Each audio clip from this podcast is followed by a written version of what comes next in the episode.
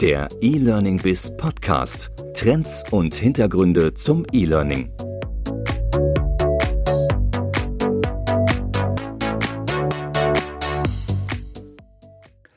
Herzlich willkommen zum E-Learning Biz Podcast. Mein Name ist Andreas Bersch, ich bin Digitalunternehmer aus Berlin und in diesem Podcast spreche ich über die digitale Transformation in der betrieblichen Bildung und digitale Geschäftsmodelle von Bildungsanbietern. In diesem zweiten Podcast habe ich mich mit Regina Flake ausgetauscht. Regina Flake arbeitet beim KOFA-Institut. Das ist das Institut für Kompetenzzentrum Fachkräftesicherung welches zum Institut der deutschen Wirtschaft gehört und das KOFA unterstützt in, ähm, in, in, vielen Bereichen den deutschen Mittelstand, vor allem auch bei der Digital Digitalisierung und bei der Überwindung des Fachkräftemangels. Ähm, das KOFA-Institut hat sich in verschiedenen Studien ähm, gerade mit der Digitalisierung in der betrieblichen Bildung beschäftigt und untersucht, wo dort die kleineren und mittleren Unternehmen stehen. Das heißt, wie es dort um den digitalen Reifegrad in der betrieblichen Bildung ähm, bestellt ist. Und sie haben äh, im Besonderen herausgearbeitet, was denn die besonderen Schwierigkeiten, Herausforderungen dort sind und auch ähm, was denn die Gründe sind dafür sind, dass es oft noch nicht so schnell geklappt mit der Digitalisierung in der betrieblichen Bildung. Auch dieses Podcast haben wir remote aufgenommen und ich wünsche euch jetzt viel Spaß im Gespräch mit Regina Flake vom Kofa-Institut. Grüß dich, Regina. Du sitzt, glaube ich, in Köln beim äh, Kofa-Institut und vielleicht sagst du erst mal ganz kurz, was ist das Kofa-Institut, zu wem gehört ihr und wie seid ihr eigentlich ähm, mit dem Thema betriebliche Weiterbildung und E-Learning ähm, auf, aufgestellt? Was macht ihr dort genau? Ja, hallo Andreas. Erstmal vielen Dank für die Einladung. Das KOFA ist das Kompetenzzentrum Fachkräftesicherung und das KOFA ist ein Projekt, was wir durchführen hier am Institut der deutschen Wirtschaft in Köln. Und ähm, das Projekt KOFA ist vom Bundeswirtschaftsministerium gefördert und unser Ziel ist es, kleine und mittlere Unternehmen rund um das Thema Fachkräftesicherung zu unterstützen. Also ganz praxisnahe Handlungsempfehlungen zum Thema, wie finde ich Mitarbeiter, wie binde ich Mitarbeiter, wie baue ich mir eine Arbeitgebermarke auf und wie qualifiziere ich Mitarbeitende und auch neue Fachkräfte, die ich habe. Und da spielt natürlich das Thema betriebliche Weiterbildung und eben immer mehr auch das Thema digitale Bildung, E-Learning natürlich eine ganz zentrale Rolle innerhalb des KOFAs. Und ihr habt ja dazu auch eine oder mehrere Studien veröffentlicht. Vielleicht äh, steigen wir mal so ein. Ähm, was ist jetzt vielleicht so, was sind die wichtigsten Erkenntnisse jetzt mal für unsere Hörer erstmal aus diesen äh, Studien mit Blick auf die Digitalisierung der, der Weiterbildung oder ganz konkret den, den Einsatz von, von E-Learning in der betrieblichen Weiterbildung? Ja, wir haben Studien gemacht ähm, mit einer repräsentativen Unternehmensbefragung, weil wir einfach mal so den Status quo rausfinden wollten. Und bei uns natürlich auch immer mit dieser Brille, wie ist es insbesondere in kleinen und mittelgroßen Unternehmen?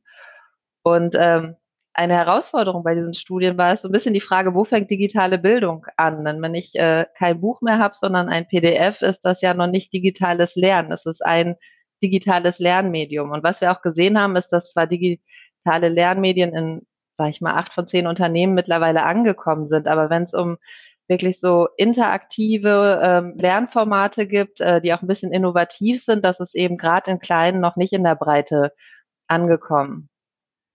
Ähm, vielleicht noch mal ganz kurz gefragt, kleine Unternehmen, welche Unternehmensgröße habt ihr dort im, im Fokus? Wie definiert ihr dann dort selbst einen KMU-Sektor? Ja, wir, kleine Unternehmen, darunter verstehen wir Unternehmen mit weniger als zehn Mitarbeitern und mittelgroße so bis einschließlich 250 Mitarbeitern.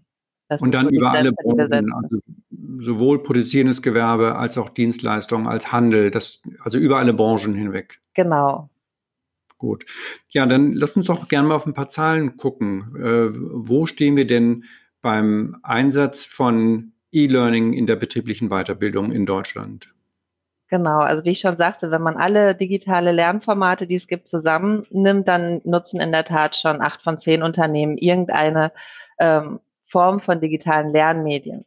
Und tatsächlich ist es am verbreitetsten, dass Unternehmen, ähm, sag ich mal, elektronische Literatur nehmen.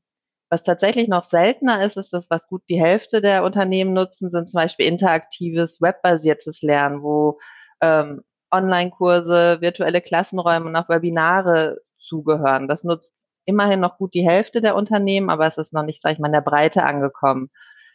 Wenn wir dann zum Beispiel über ähm, ja, firmeninterne kooperative Lernplattformen sprechen oder auch so Firmenwikis, da ist es tatsächlich so, dass da hauptsächlich die großen oder wenn überhaupt schon die großen Unternehmen ähm, Angebote haben. Das ist bei den kleinen noch kaum verbreitet. Okay, nun hat sich das ja, ähm, also ich würde mal sagen, wir können die ganzen PDFs jetzt mal ausschließen, ja, weil da sind wir uns, glaube ich, schnell einig, dass wir das nicht unter E-Learning subsumieren, sondern wir gehen wirklich mal in, äh, in, in die webbasierten Trainings, in, in, in die Videoschulungen und so weiter. Nun hat sich daher durch den äh, Covid-Lockdown in den letzten Monaten ja wahrscheinlich einiges ähm, auch verändert. Ja, das heißt, wenn in der Vergangenheit die große Mehrzahl der Unternehmen noch auf Präsenzschulungen gesetzt hat, dann waren die ja in den letzten Wochen und Monaten kaum möglich. Äh, konntet ihr dort jetzt einen, einen wirklichen, eine wirkliche Veränderung beobachten? Habt ihr das auch untersucht? Ich glaube, ihr habt dazu auch noch mal eine Umfrage gemacht. Genau, wir konnten vom KOFA Fragen im IW Covid-19-Panel äh, platzieren. Die gingen im, im Mai ins Feld und das war ganz spannend, um einfach mal so zu gucken, was passiert ganz aktuell. Und eine gute Nachricht war erstmal, dass, äh, wenn man auf Weiterbildung allgemein guckt, dass tatsächlich mehr als die Hälfte der Unternehmen angegeben haben, sie konnten ihre Weiterbildungsaktivitäten ja ungefähr aufrechterhalten und hinzu kommen noch Unternehmen, die sogar sagen, wir konnten während der Corona-Pandemie sogar etwas mehr anbieten. Was zum Beispiel daran liegen kann, dass durch Kurzarbeit weniger Aufträge auf einmal die Zeit da ist, die sonst im Unternehmensalltag häufig fehlt. Was wir aber auch gesehen haben, ist, dass ein Viertel aller Unternehmen sagte, dass sie während der Corona-Pandemie weniger Weiterbildung anbieten konnten. Und das ist ja auch nicht verwunderlich, weil tatsächlich noch viel in Präsenz stattfindet, was durch die Kontaktbeschränkungen jetzt nicht möglich war. Und deswegen haben wir als zweite Frage gestellt, wie es bei digitalen Weiterbildungsangeboten ausschaut. Und da kam tatsächlich raus, dass 39 Prozent der Unternehmen sagten, dass sie ihre digitalen Weiterbildungsangebote ausgebaut haben. Und Ganz spannend fand ich, dass sogar jedes zehnte Unternehmen, was Weiterbildung runterfahren musste, krisenbedingt, sagte, aber digitale Weiterbildungsangebote haben wir aufgebaut. Das heißt, man sieht da schon so einen kleinen Trend und eine Verschiebung hin zu, ähm, zu digitaler Weiterbildung. Nun sind das ja, wie du schon gesagt hast, erstmal Momentaufnahmen in der Situation der Krise. Lass uns doch mal versuchen, das jetzt auch etwas zu interpretieren und auch daraus eine Prognose vielleicht abzuleiten. Ähm, ich persönlich könnte mir gut vorstellen, dass ähm, was ja auch man eigentlich jetzt von vielen Seiten aus der Wirtschaft schon hört, wir haben unser Verhalten jetzt nicht nur kurzfristig verändert, sondern wir gehen davon aus, dass wir auch in Zukunft weniger Geschäftsreisen per Flugzeug machen werden. Wir haben uns jetzt an digitale, äh, also an Videokonferenzen gewöhnt. Ähm, das heißt, wir werden wahrscheinlich ähm, sicherlich zu Lasten der, der, der Reiseindustrie, wir werden einen ähm, ein, ein weiteres oder wir werden nicht dazu zurückkommen, das ursprüngliche Volumen an Geschäftsreisen wieder zu erreichen. So, jetzt ja die Frage, wie wird das auf der Ebene der Weiterbildung aussehen? Wie ist da deine eigene äh, Sicht der Dinge? Wird diese, diese kurzfristige Veränderung, wird die sich vielleicht nicht nur verlängern, sondern wird es jetzt hier wirklich zu einer ähm, Digitalisierung auch der betrieblichen Weiterbildung führen? Ich glaube schon, dass es zu einer Digitalisierung der Weiterbildung führt, wobei ich immer betonen möchte, ich glaube nie an ein Entweder-Oder. Ich glaube, dass viele einfach in der, während der Corona-Pandemie jetzt einfach auch mal ausprobiert haben, neue Formate getestet haben und für sich dann gucken, was sie vielleicht in die Welt danach, in Anführungsstrichen, also was sie mitnehmen möchten. Ich glaube aber nicht, dass es Präsenzformate komplett ersetzen wird. Ich glaube tatsächlich, dass die Zukunft im Blended Learning liegt, also der Mischung aus, sag ich mal, traditionellen Präsenzlernformaten und digitalen Lernformaten, weil alle verschiedenen Lernformate haben eben ihre Vor- und ihre Nachteile. Und wenn man jetzt die Präsenz nimmt und als Nachteil werten möchte, ich muss reisen, das sind Reisekosten und so, ist ein Vorteil natürlich auch, dass man mit anderen Menschen in Berührung kommt, vielleicht auch von anderen Unternehmen, man nimmt Impulse mit, ähm, man ist mal weg von seinem Arbeitsplatz, was ja auch für das, den Lernprozess gut sein kann. Aber es hat eben auch Nachteile, wie der Aufwand ist besonders groß. Ich kann es nicht mal dazwischen schieben. Ähm, Wenn es mir zu schnell geht, kann ich nicht äh, auf die Wiederholtaste drücken, Geschwindigkeit anpassen. Also ich glaube an die Kombination und glaube, dass dadurch, dass jetzt neue Formate ausprobiert wurden, vielleicht in Zukunft das auch mitgenommen wird. Das waren ja zwei ganz wichtige Stichworte, Wiederholtaste und, und auch das eigenbestimmte zeitliche Lernen. Ähm, lässt sich denn da jetzt aus eurer Arbeit auch ablesen, dass diese Vorteile auch von den Mitarbeitern gewertschätzt werden, dass das vielleicht auch dazu führen kann, dass die Mitarbeiter selbst sagen, nicht nur, dass sie vielleicht weniger reisen möchten, dass sie sagen, die Qualität des Lernens, also Stichwort individuelles Lernen, hat hier für mich ähm, eine Steigerung erfahren, indem ich eben äh, dieses individuelle Lernen jetzt praktizieren kann. Ja, also was ich zu unseren Ergebnissen sagen muss, dass wir immer die Unternehmen und nicht die individuellen, Beschäftigten befragt haben. Aber was da zum Beispiel rauskam, das Unternehmen sagten, wir können für mehr Mitarbeitergruppen Weiterbildung anbieten, weil wie gesagt, mit dem KOFA habe ich ja immer so diese Brille auf für kleine und mittelgroße Unternehmen.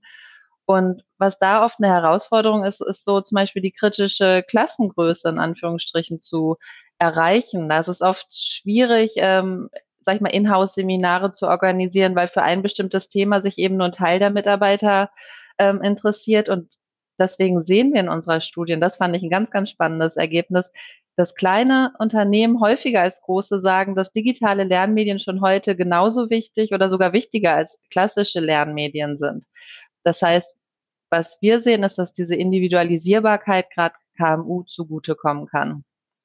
Das würde ja eigentlich auch bedeuten, so interpretiere ich das jetzt, dass eigentlich auch dadurch ja ähm, das Lernangebot insgesamt sich äh, auffächert. Das heißt, ähm, natürlich gibt es im Betrieb immer das sehr spezifische Lernen, aber dann gibt es natürlich Bereiche, die dann, wie du sagst, nur für ein oder zwei Mitarbeiter relevant sind. Das war wahrscheinlich in der Vergangenheit gar nicht möglich, das anzubieten. Das heißt, damit ist doch jetzt eigentlich insgesamt das Spektrum der, der Möglichkeiten auch deutlich größer geworden, gerade für KMU. Ja, das Spektrum ist wirklich groß und das ist jetzt meine persönliche Meinung. Ich finde es auch toll, was da alles geht und ich man kann ausprobieren, es gibt verschiedene Formate, man kann gucken, was gefällt mir, weil es gibt ja auch viel diese Gamification, auch diese spielerischen An, ähm, Ansätze und zum gewissen Grad bleibt es natürlich auch immer eine Geschmacksfrage, was kommt mir zugute.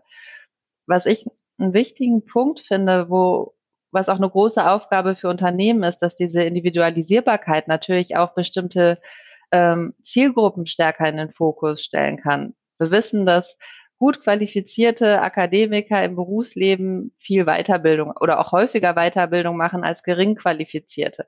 Und gerade gering qualifizierte An- und Ungelernte haben ja einen besonderen Weiterbildungsbedarf.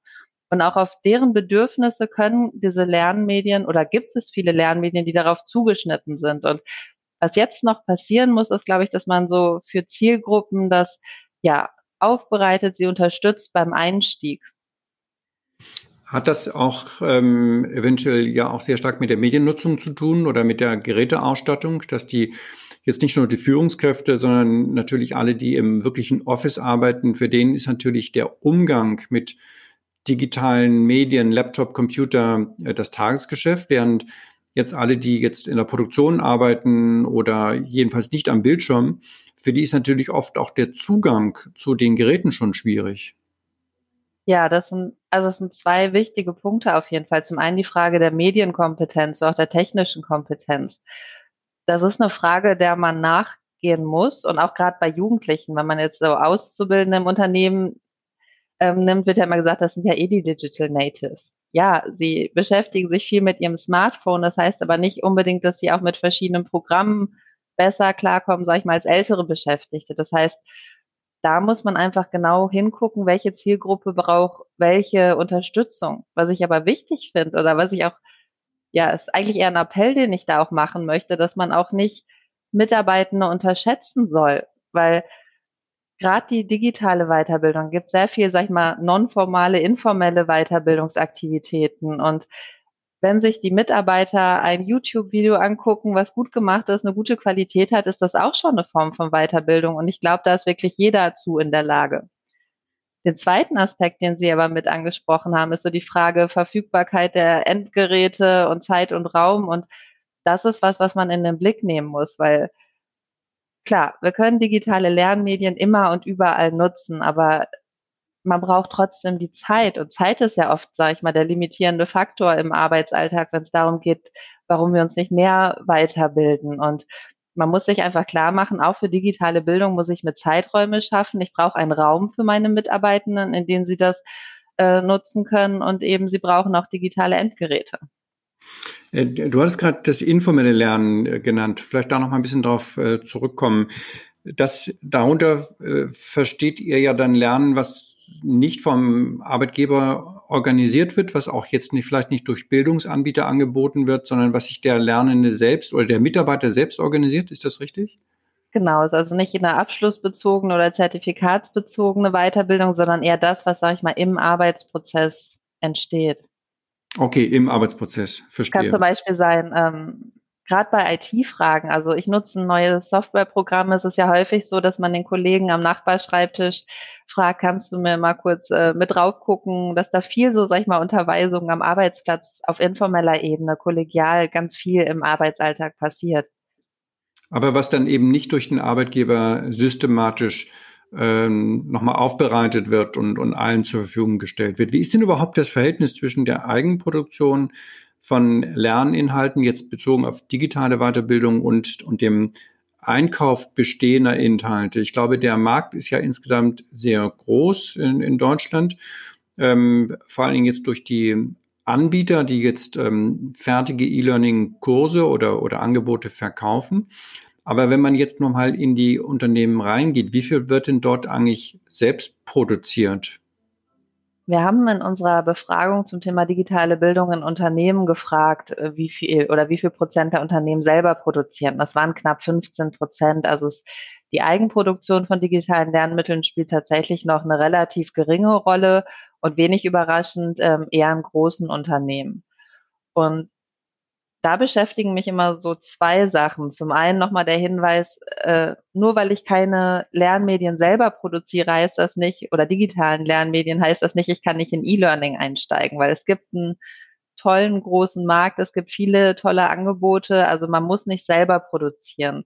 Ähm, aber es ist eben auch, sag ich mal, kein Hexenwerk selber zu produzieren. Und der Vorteil ist natürlich, dass die Inhalte komplett auf das eigene Unternehmen zugeschnitten sind. Man kann ganz unternehmensspezifische Fragen adressieren, bis hin zum, man äh, greift das Corporate Design auf, was natürlich auch nochmal äh, was macht. Und da gibt's auch für KMU wirklich kostengünstige, einfache Möglichkeiten, selber Lernmedien zu produzieren. Ähm, habt ihr denn äh, eine Idee, woran das liegt, dass dort noch so viel Zurückhaltung äh, vorliegt? Also sind das jetzt eher die Mitarbeiter, die vielleicht Berührungsängste haben, auch dann etwas einzusprechen, wenn es jetzt ein, ein, ein Screencast ist? Ähm, oder sind es eher die Arbeitgeber, die ihnen das, die das den Mitarbeitern nicht, nicht zutrauen? Woran liegt das denn? Ich glaube, was, woran es liegt, ist, dass Unternehmen noch mehr, so ein bisschen mehr Erfahrungswerte auch von anderen Unternehmen wünschen. Also ich glaube nicht, dass es mangelnde äh, Kompetenz ist oder mangelndes Vertrauen in die Fähigkeit der Mitarbeitenden, die das umsetzen könnten, sondern manchmal vielleicht so ein bisschen der fehlende Mut zum Experimentieren. Und da war, also die Corona-Krise, ich will das gar nicht schönreden, aber ich glaube, was in der Zeit schon so war, dass ähm, dass man mehr ausprobieren durfte und bei allen irgendwie das Verständnis größer war, wenn irgendwie man mal ein neues Tool ausprobiert hat und das nicht direkt klappte. Die Erfahrung haben wir selber auch gemacht mit Webinaren. Dann wollte man nochmal eine Umfrage machen und es klappt nicht immer alles auf einmal so, wie man es machen möchte. Und ich finde, da muss man einfach den Mut haben, das mal, ja, auszuprobieren. Ähm, gibt es denn da nach deiner Einschätzung genug Hilfestellung? Also um jetzt auch die Mitarbeiter, die sowas machen wollen, äh, besser anzuleiten, also Train-the-Trainer-Angebote, oder ist das möglicherweise auch eine Ursache dafür, dass das auf Unternehmensseite nicht so schnell vorankommt? Ja, wir setzen derzeit ein großes Projekt um, das heißt Netzwerk Q4.0, wo es darum geht, ähm, die Ausbilder für den digitalen Wandel fit zu machen. Also, dass man schaut, dass die betrieblichen Ausbilder ähm, digitale Lerninhalte vermitteln, aber eben auch unter Einsatz von ähm, ja, digitalen Lernmedien. Und ähm, ein Grund, warum wir das machen, ist eben, dass in dem Bereich noch nicht viel Qualifizierungsangebote sind, beziehungsweise viele Unternehmen gesagt haben, es gibt keine An äh, Weiterbildungsangebote für unser betriebliches Ausbildungspersonal oder eben nicht das passende. Ich glaube, da passiert gerade viel, dass es immer mehr Angebote gibt, ähm, eben auch im Bereich der Weiterbildung, nicht nur im Bereich der Ausbildung und das ist auch ganz wichtig. Äh, kannst du noch ein bisschen mehr sagen zu dem Projekt gerade, wo man da Informationen zu findet und an wen sich das richtet und was das beinhaltet? Genau, das Netzwerk Q40, das ist ein Projekt, äh, finden Sie auch auf unserer Homepage mehr Informationen zu. Das ist vom Bundesbildungsministerium gefördert und unser Ziel ist es eben, ähm, das betriebliche Ausbildungspersonal fit zu machen für den digitalen Wandel, also ihnen ähm, ja Fachinhalte zum Thema Digitalisierung ähm, ja aufzubereiten. Und wie kann das einzelne Unternehmen oder der einzelne Unternehmer oder die, die, die Personalabteilung, wie können die da davon profitieren? Was, was ist das Angebot? Genau, das, ähm, das Netzwerk Q40, das ist ein Projekt, das setzen wir mit den ähm, Bildungswerken der Wirtschaft um, bundesweit. Das heißt, das machen wir deswegen auch das äh, Netzwerk. Und wir entwickeln eben mit den Bildungswerken Qualifizierungsbausteine, Qualifizierungsmodule, die dann eben die Unternehmen nutzen können in ihrer Region. Und das okay. sind, wie gesagt, Fachinhalte, berufsspezifisch, aber auch eben zum Thema Sozialkompetenzen. Ziel ist auch, dass das Ganze in einem Learning Management System gebündelt ist. Ähm, genau, daran arbeiten wir derzeit zusammen. Das heißt, Unternehmen kommen durch die regionalen Bildungsanbieter eben in, in den Nutzen dieses Projekts. Und das ist auch schon live, also das existiert schon, oder ist es noch in, in der Planung? Genau, das ist jetzt angelaufen und jetzt äh, werden die ersten Prototypen entwickelt. Okay, sehr spannend. Ja, ähm, okay, kommen wir mal auf einen, auf einen anderen Aspekt. Ähm, ich hatte äh, auch gesehen bei euch, ich glaube in einem, in einem YouTube-Video von einem Kollegen von dir, dass ihr euch auch mit dem äh, Zusammenhang zwischen dem digitalen Reifegrad der Unternehmen selbst, also der Grad der Digitalisierung und dem, ähm, ja, ich dem Umfang der Weiterbildungsaktivitäten beschäftigt habt. Kannst du dazu vielleicht was sagen? Lassen sich da bestimmte Zusammenhänge oder Muster erkennen?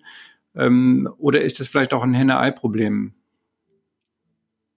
Ja, vielleicht nicht Problem, aber Zusammenhang äh, würde ich schon sagen Henne-Ei. Aber was wir beobachten, ist, dass tatsächlich Unternehmen, die mehr digitale Technologien nutzen, auch mehr im Bereich der digitalen Bildung aktiv sind. Und kann natürlich nur, auch ein bisschen. Pardon, nur digitale Bildung oder generell äh, Außen, äh, generell Weiterbildung? Generell weiterbildungsaktiv, aber eben auch unter dem Einsatz digitaler Lernmedien. Ja, okay. Mhm. Und ähm, was da natürlich mit reinspielen kann, so tief konnten wir aber noch nicht gehen, ähm, dass natürlich digitale Bildung auch bedeuten kann, dass man an digitalen Arbeitsmitteln lernt. Ich sag mal, die neuen Maschinen, die ähm, die sind ja mittlerweile so vernetzt, dass man auch da mit Lernprogrammen direkt darauf zugreifen kann. Und das spielt da natürlich auch eine Rolle, wenn wir auch über Industrie 4.0 Technologien sprechen, dass quasi die Arbeitsgeräte, dass man auch mit denen lernen kann. Oder einfach um ganz praktisches Beispiel zu nehmen. Wir haben ähm, ein Praxisbeispiel beim KUFA, wo es um eine Fleischerei gibt.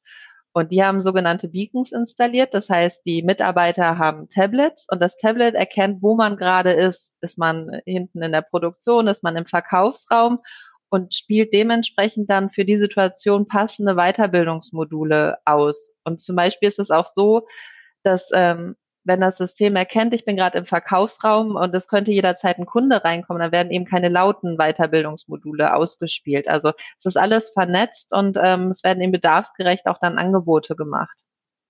Das klingt ja jetzt schon fast so ein bisschen nach aufgedrängter Weiterbildung, ja, wenn man da sich so den Mitarbeiter vorstellt, dann bewegt er sich im Raum und dann poppt also dauernd eine Notification über das Tablet auf, hier nochmal eine Bildung, da nochmal eine Bildung.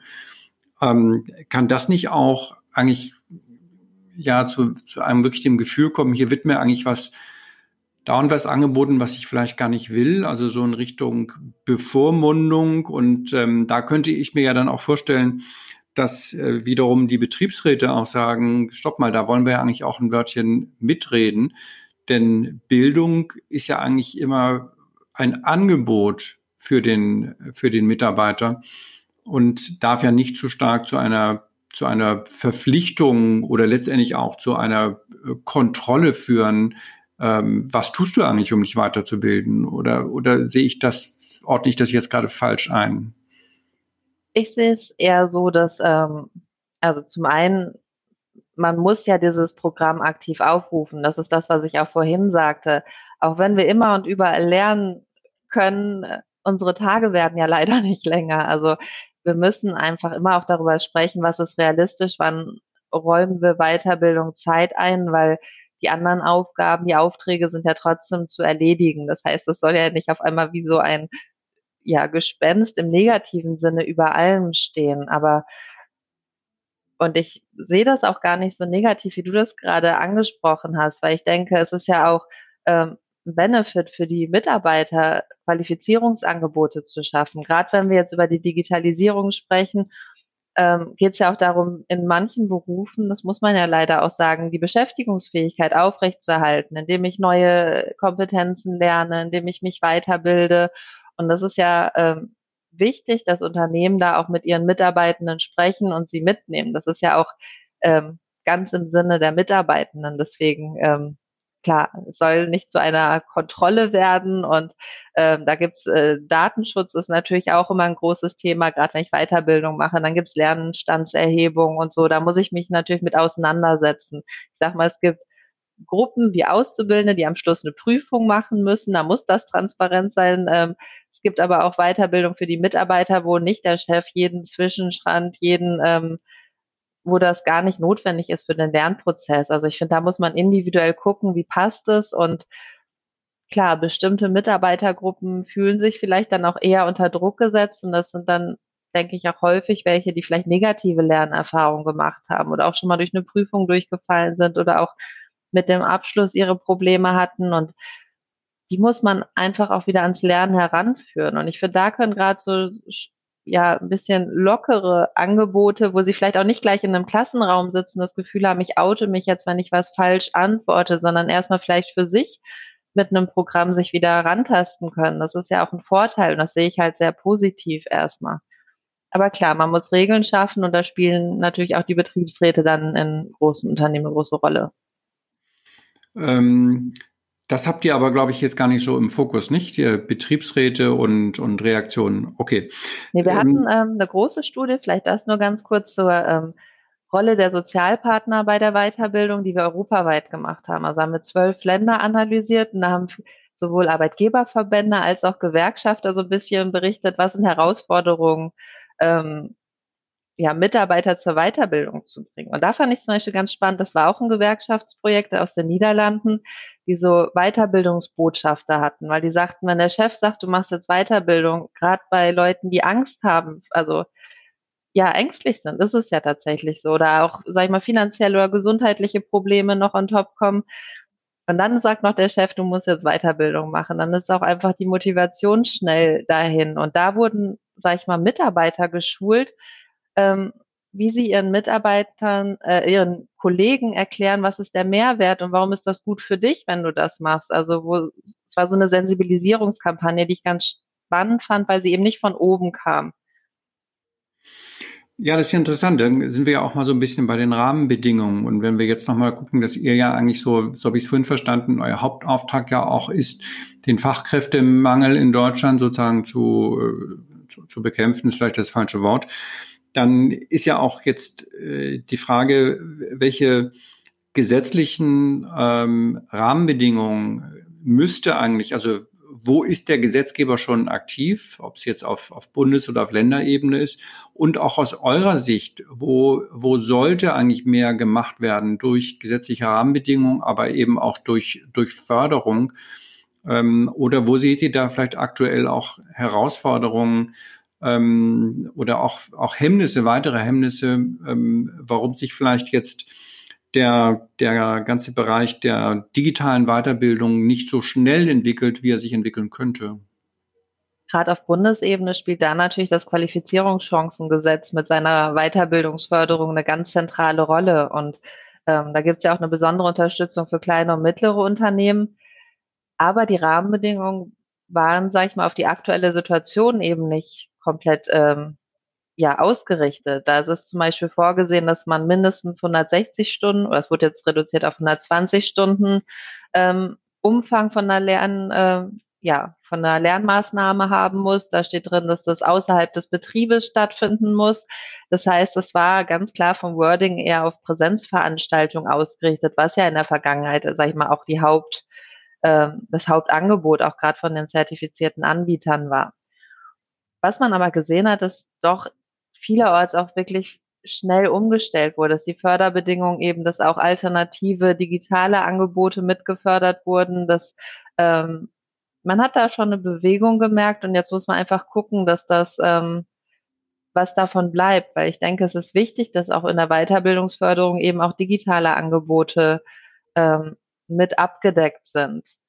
Was wir aber auch ganz klar gesehen haben in unseren repräsentativen Befragungen, dass klar, finanzielle Förderung ist ein wichtiger Aspekt, aber dass ganz, ganz häufig auch genannt wird, eigentlich brauchen wir insbesondere erstmal Information, Information zu E-Learning-Formaten und E-Learning-Anbietern, weil der Markt ist groß und man hat so ein bisschen das Gefühl, man sieht den Wald vor lauter Bäumen nicht, oder ist zumindest der Eindruck der Unternehmen, dass das, sage ich mal, mehr oder genauso wichtig wie die finanzielle Unterstützung ist eben auch so ein bisschen die Orientierung. Wer könnte denn diese Orientierung geben? Wer könnte denn dort als ähm, damit jetzt nicht alles wieder bei, bei den Suchmaschinen landet ähm, und irgendwelchen Bewertungsplattformen. Wer könnte denn dort aktiv werden? Da sind auf jeden Fall verschiedene Institutionen gefragt und natürlich versuchen wir vom KOFA, im, geförderte eben durch das Bundeswirtschaftsministerium, da auch einen ganz zentralen Auftrag zu übernehmen, indem wir KMU eben Kriterien an die Hand geben. Kriterien, wie wähle ich überhaupt einen Anbieter aus? Kriterien, wie erkenne ich, ob die Qualität von einem Anbieter gut ist? Woher weiß ich, dass die Inhalte korrekt sind und dass das gut gemacht ist? Aber ganz zentral sind natürlich auch ähm, die Agenturen für Arbeit mit den Beratern oder auch die Kammern sind da nach wie vor ganz zentrale Ansprechpartner für Unternehmen. Also da müssen eben an verschiedenen Stellen, die unter, für Unternehmen wichtig sind, Informationen bereitgestellt werden. Wie stark ist eigentlich der, der Markt jetzt, wenn wir mal auf die, auf die Bildungsanbieter gucken? Ähm, ist der eigentlich äh, bedroht auch durch ausländische Anbieter? Also ich glaube, es ist ja schon so, dass gerade der US-Markt da deutlich weiter ist. Also einmal in Bezug auf Technologieanbieter, aber natürlich auch mittlerweile schon Content-Anbieter, also LinkedIn Learning nur als, als ein Beispiel genannt. Ähm, wie schätzt ihr das dort ein? Wie stark ist der deutsche Anbietermarkt dort gefährdet.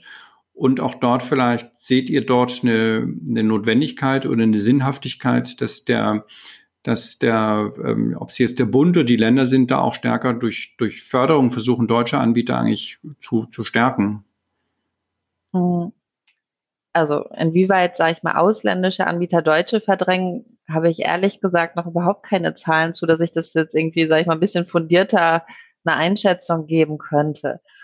Und klar, man kann immer auch über Förderung nachdenken, aber wichtiger finde ich ehrlich gesagt gerade eher, dass man guckt, dass man eher eine Orientierung gibt. Es gibt eben diesen Markt, es gibt die Anbieter und dass man da ja so ein bisschen den flankiert, indem man ja Kriterien gibt, indem man mehr Informationen hat zur Qualität. Und ich glaube, das kann auch gar nicht alles zentral stattfinden. Selbst wenn jetzt, sage ich mal, die Bundesregierung sagen würde, wir möchten jetzt eine Liste machen, wo alle Anbieter drinstehen und alle Angebote und dann könnt ihr gucken, ob das gut oder schlecht ist. Dafür ist der Markt natürlich auch viel zu dynamisch. Und da kommen eben dann auch die Sachen ins Spiel, die ich vorhin schon sagte. Für Unternehmen ist total wichtig der Austausch auch mit anderen Unternehmen. Also, dass sie von anderen Unternehmen wissen, der hat das genutzt, der hat das genutzt, das hat ihm geholfen, das fand er nicht so gut, das passt vielleicht für den Fachbereich. Also ich glaube, auch auf der Ebene muss da viel stattfinden.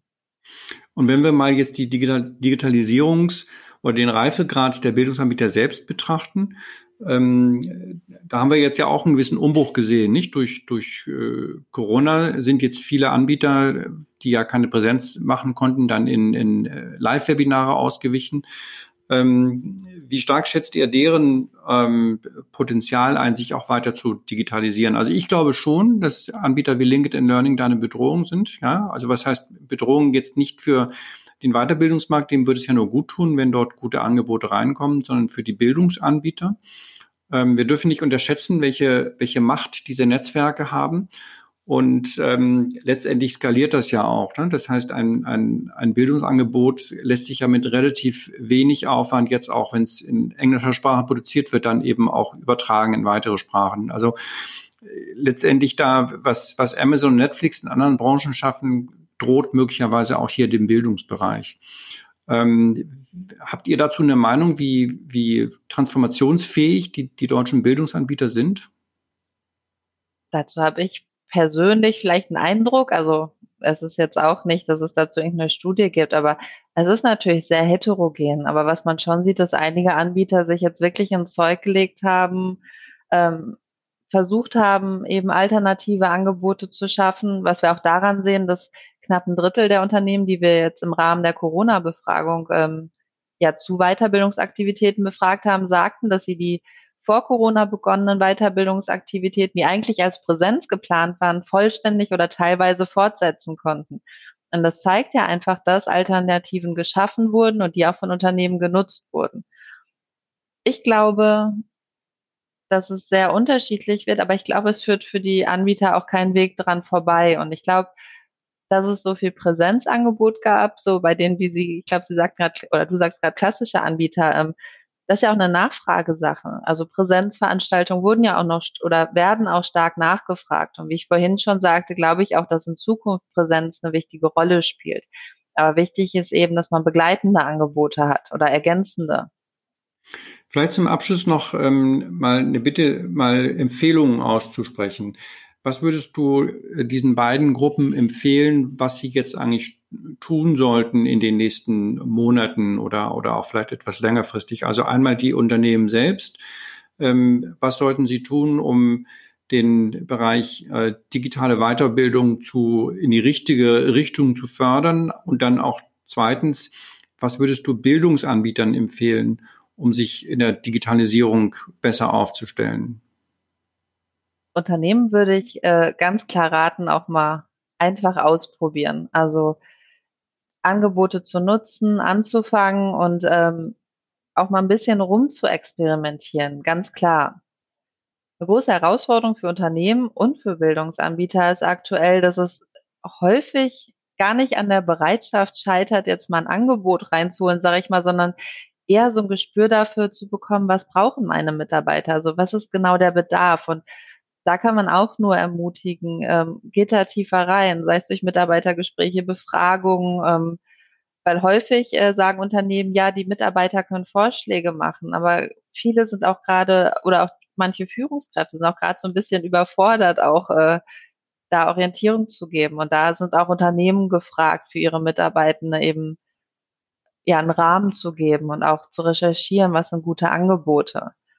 Und Gleiches gilt natürlich auch für Bildungsanbieter. Damit sie am Markt bestehen, muss natürlich ihr Angebot zu den Bedarfen passen. Und auch da kann man nur sagen, sprecht mit Unternehmen, sprecht mit Unternehmen, die noch gar keine Erfahrung haben. So, was brauchen die, damit sie vielleicht mal was Digitales ausprobieren würden?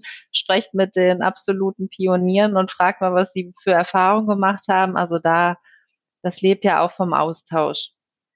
Kannst du solche Pioniere nennen? Du hast ja auch vorhin gesagt, Unternehmen suchen immer sehr stark nach, nach Austausch, nach Leuchttürmen. Magst du hier ein paar Hinweise vielleicht geben von Unternehmen, die man sich da mal angucken kann?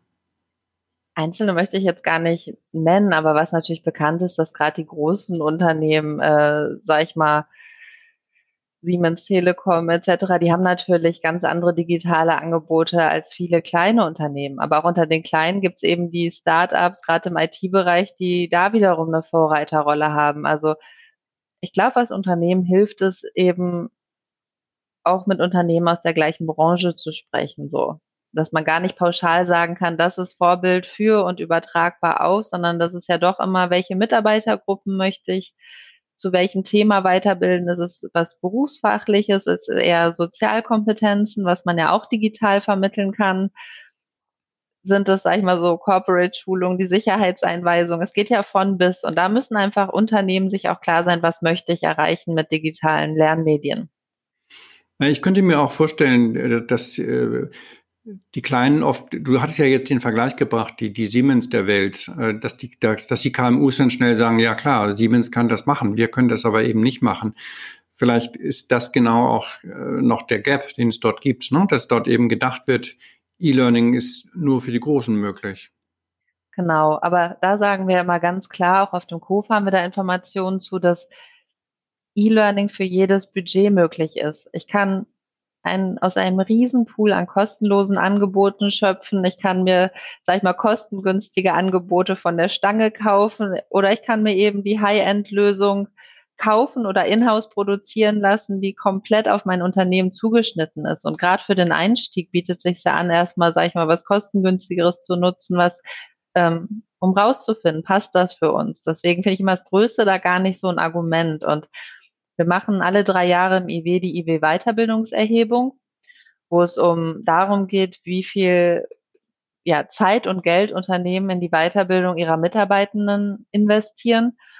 Und was ich da ein ganz spannendes Ergebnis finde immer, ist, dass ähm, kleine Unternehmen zwar weniger investieren als große Unternehmen, aber wenn Sie was machen, dann geben Sie pro Mitarbeiter, ist es intensiver, dann geben Sie pro Mitarbeiter mehr Geld aus und es sind mehr Maßnahmen, ähm, die Sie machen. Also wenn Sie mal anfangen, dann richtig. Kann man denn hier äh, auch einen Vergleich ziehen? Also jetzt nicht nur die Kosten pro Mitarbeiter, sondern äh, gibt es Untersuchungen dazu, ob die, die, die, die digitale Weiterbildung preiswerter oder teurer oder gleich teuer ist wie die nicht digitale? Kann man tatsächlich gar nicht machen. Wir arbeiten im Moment am KOFA darauf, dass wir so Steckbriefe zu verschiedenen Lernformaten machen und machen auch so ein bisschen so eine Einordnung. Ist das für euch teurer oder ist es nicht so teuer? Und man muss sagen, für alle Angebote oder auch sei es die, ähm, nimm mal beispielsweise Webinare. Es gibt viele kostenfreie Webinare, es gibt aber auch welche, für die man eine Menge Geld zahlen kann. Also es ist wirklich von bis und gleiches gilt ja für Präsenztrainings. Also kann man gar nicht so gegeneinander stellen. Was natürlich wegfällt, ist so, sag ich mal, das, die drumrum Kosten, wie die Reisekosten, die Hotelkosten. Das hat man natürlich nicht beim digitalen Lernen. Naja, und letztendlich kann ich es ja auch äh, skalieren. Wenn ich ein, ein Trainingsformat einmal produziert habe, dann kann ich es natürlich beliebig oft ähm, zur Verfügung stellen. Und äh, insofern müsste es ja dann doch auch irgendwann nachweisbar sein, dass durch diese Skaleneffekte ähm, digitale Weiterbildung oder E-Learning ja dann doch irgendwann preiswerter wird. Ja.